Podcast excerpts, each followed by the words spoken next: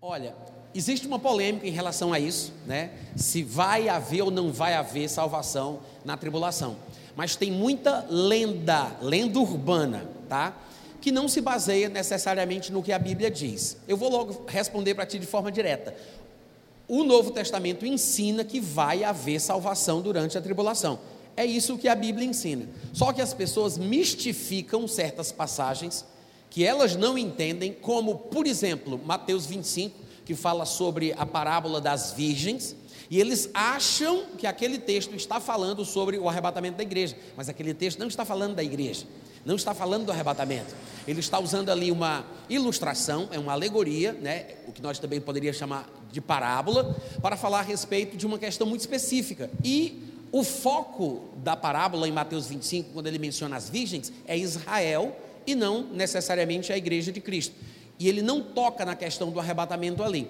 Então as pessoas pensam que aquilo ali ensina que as portas da graça vão se fechar em algum momento, porque no final da história contada por Jesus, se diz que as virgens retardatárias chegam no lugar da festa, batem ou clamam pedindo para entrar, e o Senhor diz: Não vos conheço, as portas estavam fechadas e elas ficaram de fora. Então as pessoas pegam a imagem desta alegoria, né, desta parábola, e aí transpõem para a ideia de que significa que quando a igreja for arrebatada, ninguém mais vai ser salvo.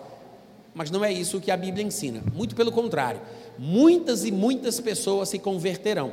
Para começo de conversa, para você ter uma ideia, nós vemos na Bíblia pe pelo menos 144 mil judeus selados das 12 tribos de Israel, 12 mil de cada tribo. 144 mil judeus sendo selados por Deus, que provavelmente estão sendo salvos durante o período da tribulação, mas não são apenas salvos, como pelo que o contexto indica, eles estão sendo separados para é, desenvolver uma determinada atividade, provavelmente de evangelismo, porque depois das descrições do texto, que, é, que, é Apocalipse capítulo 7, depois das descrições do texto, da separação desses 144 mil, o texto emenda dizendo que então vi depois destas coisas uma multidão de pessoas de todas as nações com as vestes brancas, porque lavaram no, no, no sangue do cordeiro. Ou seja, primeiro o texto fala de um número contado de judeus, 144 mil, 12 mil de cada tribo, e depois fala de um número não contado de gentios.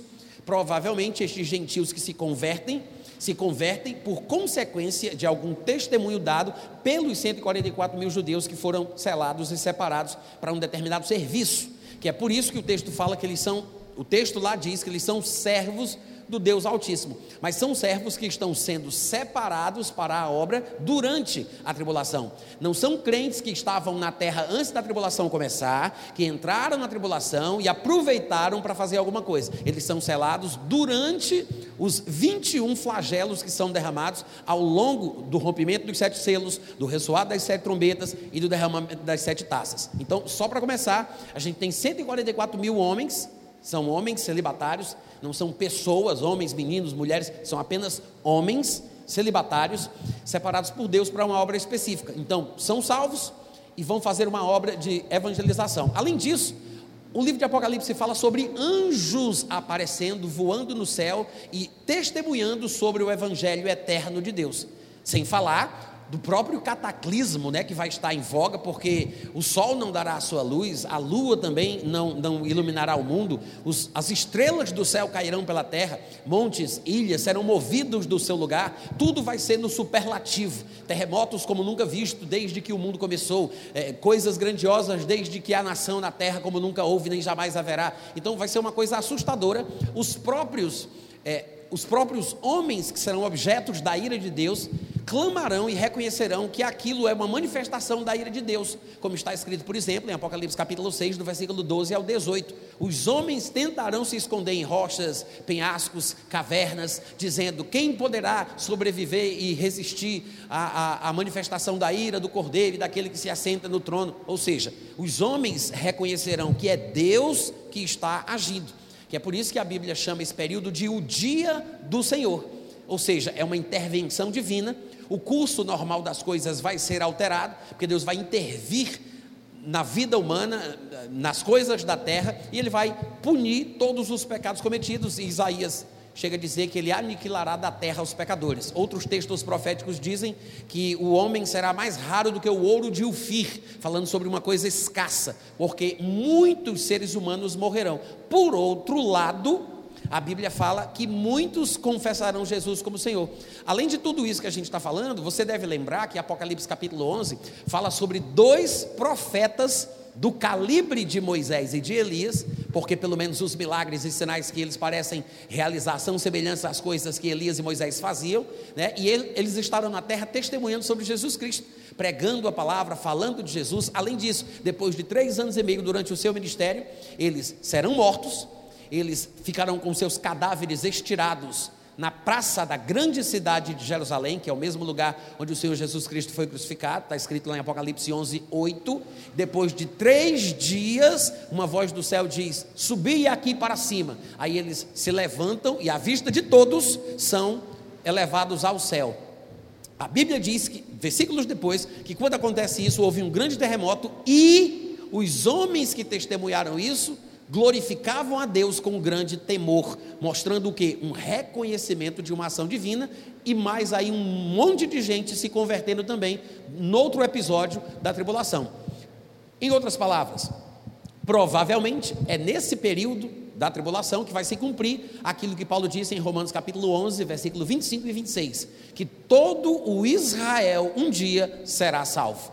Mas não somente Israel se arrependerá, fará suas pazes com Deus, será salvo durante a tribulação, durante a manifestação do castigo e da punição divina, como também muitas pessoas de várias nações, como a gente já mencionou, talvez pelo testemunho dos 144 mil judeus convertidos, tá? Então, assim, salvação durante a tribulação vai ter muita, e nós temos diversos e diversos textos que ensinam isso. Eu vou dar apenas um exemplo, mas em Mateus 25, Jesus fala muitas coisas, conta aquela parábola das virgens e tudo mais. E no final do capítulo ele diz assim: Quando o filho do homem vier na sua glória, se assentará no seu trono e dividirá as nações diante de si. Né? Ele não diz isso?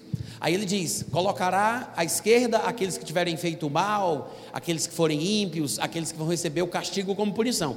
Os que vão ficar à direita serão aqueles que terão é, o direito de entrar no reino de Deus. Ele compara, inclusive, essa separação final, no final da tribulação, quando ele vier para se assentar no, no trono da sua glória, ele compara com a separação que o pastor faz das ovelhas e dos bodes. Coloca os bodes à sua esquerda, coloca as ovelhas à sua direita, aquela coisa toda. Então ele faz essa declaração dizendo que ele mesmo, quando vier, vai fazer isso. Ora, pergunta: quem são estes que ficarão à direita, que terão o direito e a oportunidade de entrar no milênio, senão pessoas que foram salvas até o último momento antes da aparição do Senhor Jesus.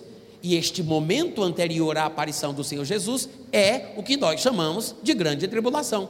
Então, muita gente vai se converter durante a tribulação, porque antes de Jesus aparecer, sete anos antes, a igreja terá sido arrebatada.